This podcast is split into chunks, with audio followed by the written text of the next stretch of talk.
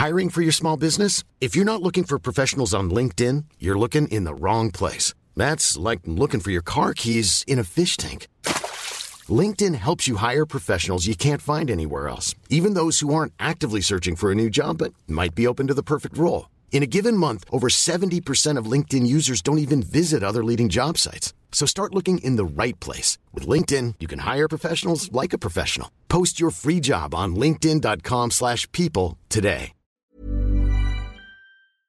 Laurence, vous recevez ce matin Dominique Régnier. Bonjour Dominique Régnier, Bonjour, Laurence directeur de la Fondation pour l'innovation politique. On va parler de la séquence politique très tendue que nous vivons, avec d'un côté des déplacements du- des ministres, des secrétaires d'État ou du président qui sont euh, interrompus par des concerts de casseroles empêchés par les manifestants. Mais dans le même temps, nos institutions fonctionnent, le Parlement légifère, euh, on, on arrive à, à faire avancer un certain nombre de réformes.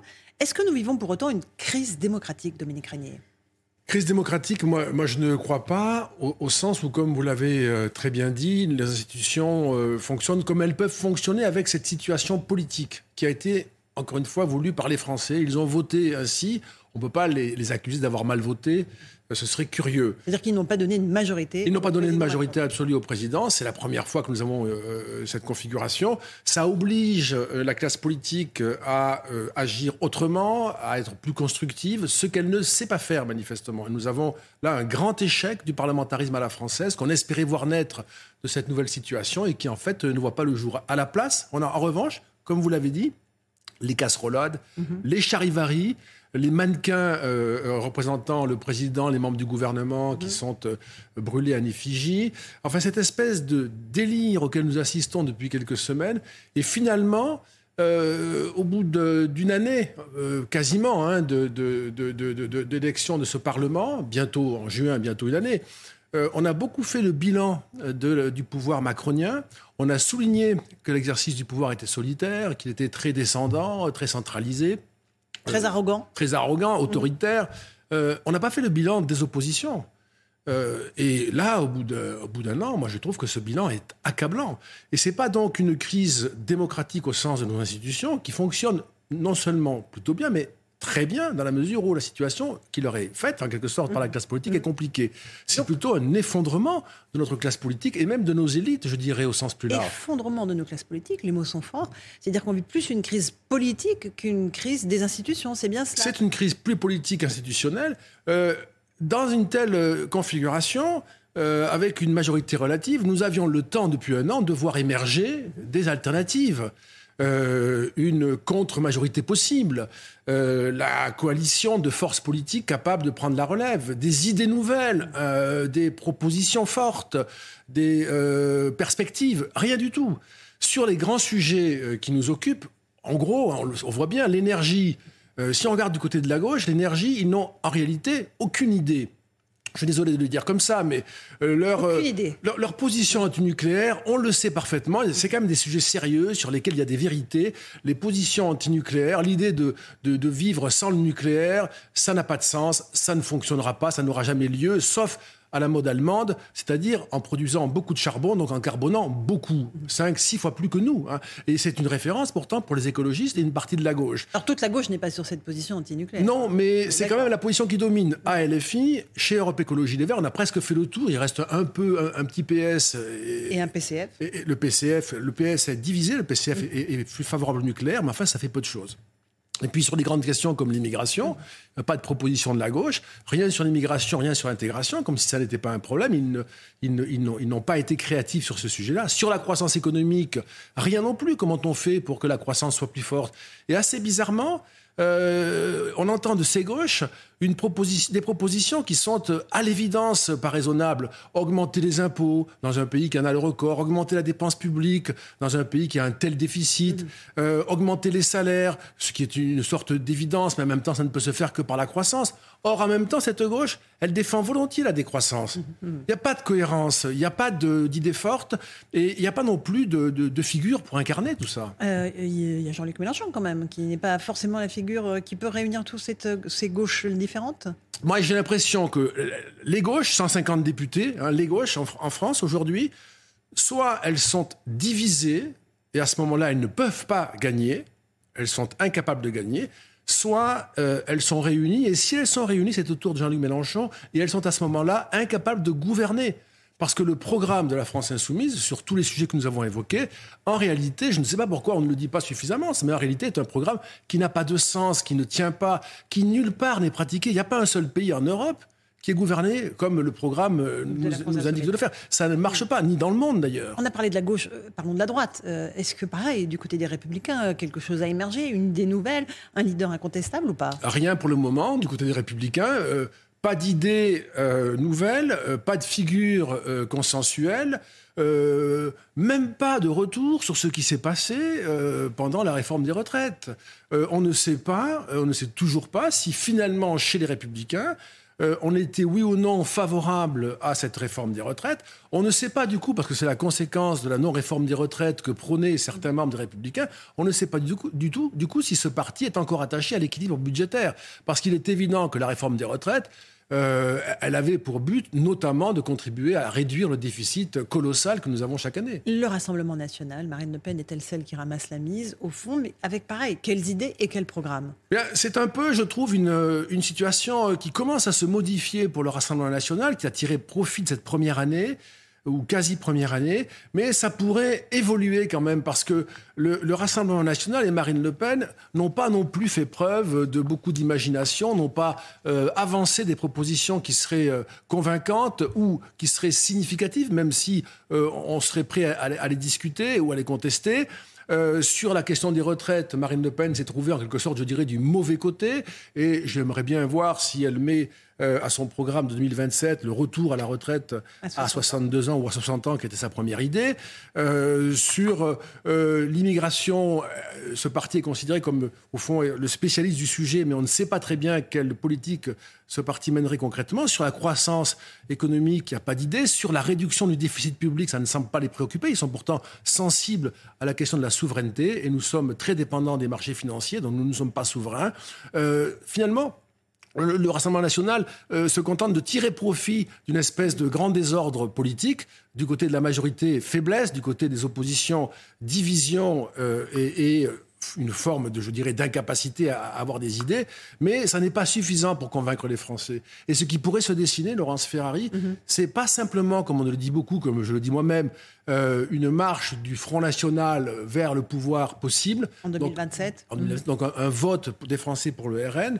Euh, mais c'est aussi une abstention massive. Et la combinaison du vote RN et de l'abstention massive donnerait de la France une image désastreuse. Et sans doute, ce serait le signal d'une crise euh, historique. Alors, vous venez de détrier la classe politique. Est-ce que les syndicats, pour autant, euh, sortent renforcés, et on n'est pas encore tout à fait sorti de la séquence des retraites, euh, de la, bagarre qu'ils ont entamée contre Emmanuel Macron? Et moi, je ne trouve pas non plus. Alors, je suis un peu désolé, Laurence Ferry, parce que j'ai l'impression de, euh, d'être un peu, je trouve, grognon, mais je ne trouve pas non plus parce que euh, les syndicats de salariés pendant euh, cette crise des retraites ont montré leur opposition, mais je dirais à la mode des partis politiques finalement, en manifestant, en essayant de bloquer, en, exprimant leur, leur colère, mais on n'a quand même pas eu la possibilité de, connaître leurs idées. Ils n'ont pas répondu à la question du déficit public, euh, sinon évidemment par l'augmentation des impôts. Ils n'ont pas répondu à la question des inégalités intergénérationnelles. C'est quand même une réforme qui est faite pour les nouvelles générations. Il n'y en a pas beaucoup, à mon avis, c'est même la seule depuis, euh, depuis pas mal d'années.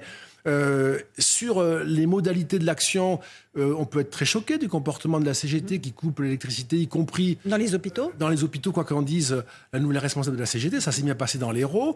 Donc on a une espèce de privatisation de, de l'électricité par la CGT qui en fait un outil de pression sur le pouvoir. c'est un, un échec important. Et puis, j'ajouterais que sur les mobilisations, est-ce qu'il y a eu tant de monde que ça dans la rue? Les, syndicats disent que ce sont des mobilisations historiques. Non, moi je conteste depuis le début, hein, je conteste, je suis constant là-dessus, je conteste ce point. La moyenne de la participation euh, aux mobilisations, aux manifestations, a été de 780 000 manifestants. C'est honorable mais ça n'est pas historique, ça n'a pas de, dimension spectaculaire. Je rappelle qu'il y a 49 millions d'électeurs en France, 49 millions, et que nous avons eu en moyenne 780 000 manifestants.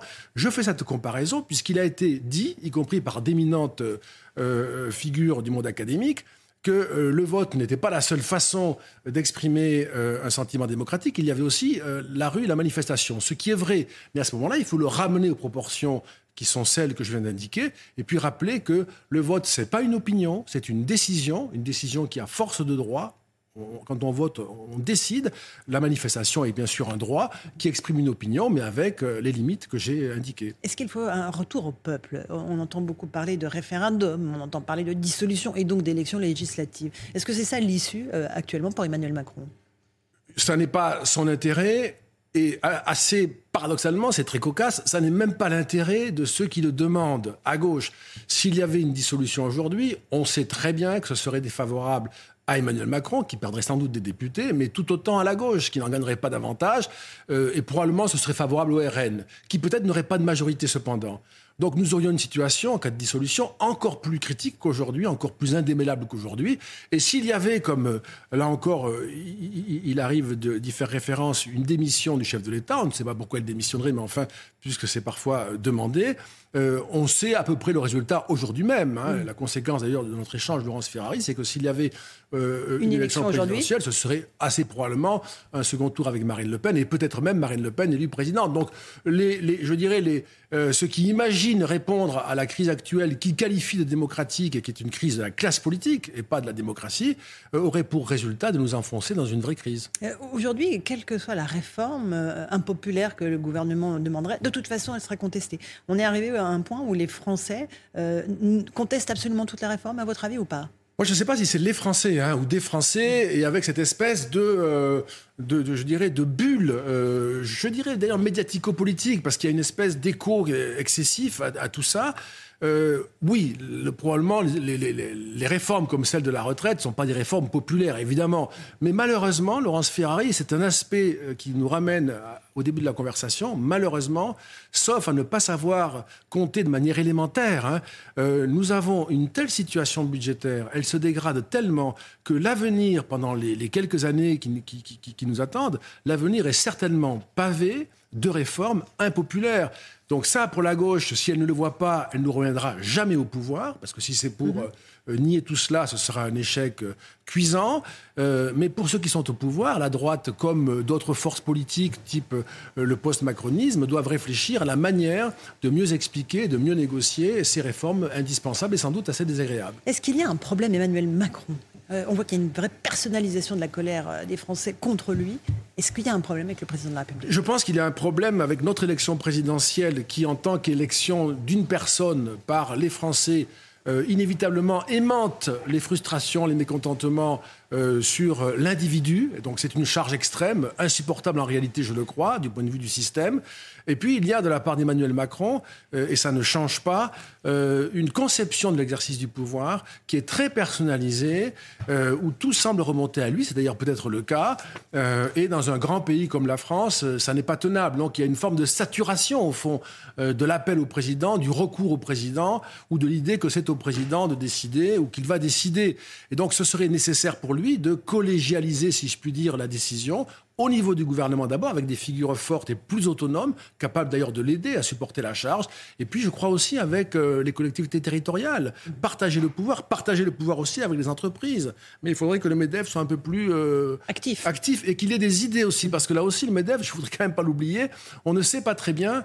Euh, on voit bien qu'il peut défendre des, des, intérêts ou réclamer de nouveaux soutiens aux entreprises, c'est un peu son habitude. Mais sur les, sur les idées, comment défendre les TPE, PME, qui sont moins au MEDEF On ne le sait pas. Euh, revenons un instant sur l'abstention, qui est aujourd'hui le premier parti de France et qui risque de l'être encore plus euh, dans les prochaines années. C'est quoi En fait, c'est une défiance des Français qui se détournent complètement de la politique, d'une classe politique qu'ils jugent quoi Incompétente, inconsciente? Oui, c'est, je crois, le, le sentiment qu'éprouve une bonne partie de la société que nous sommes dans une période qui confine au tragique parfois. Hein. Le monde, on le voit bien, évolue, on sait dans quel sens. Nous sommes mis au défi de survivre comme puissance dans un monde d'hyperpuissance agressive.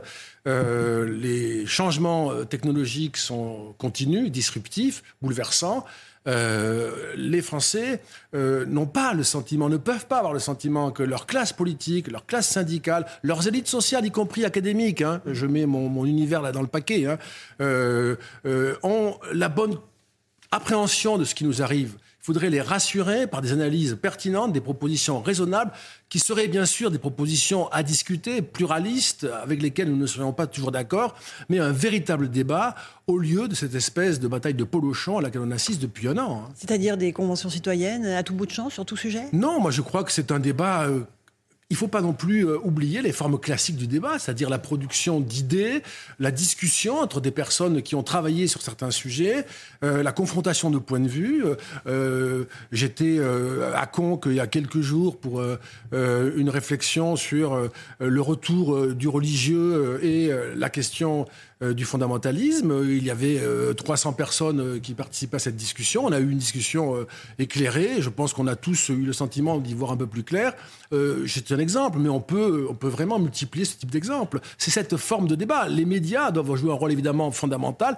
Ça n'a pas toujours été le cas pendant la crise des retraites.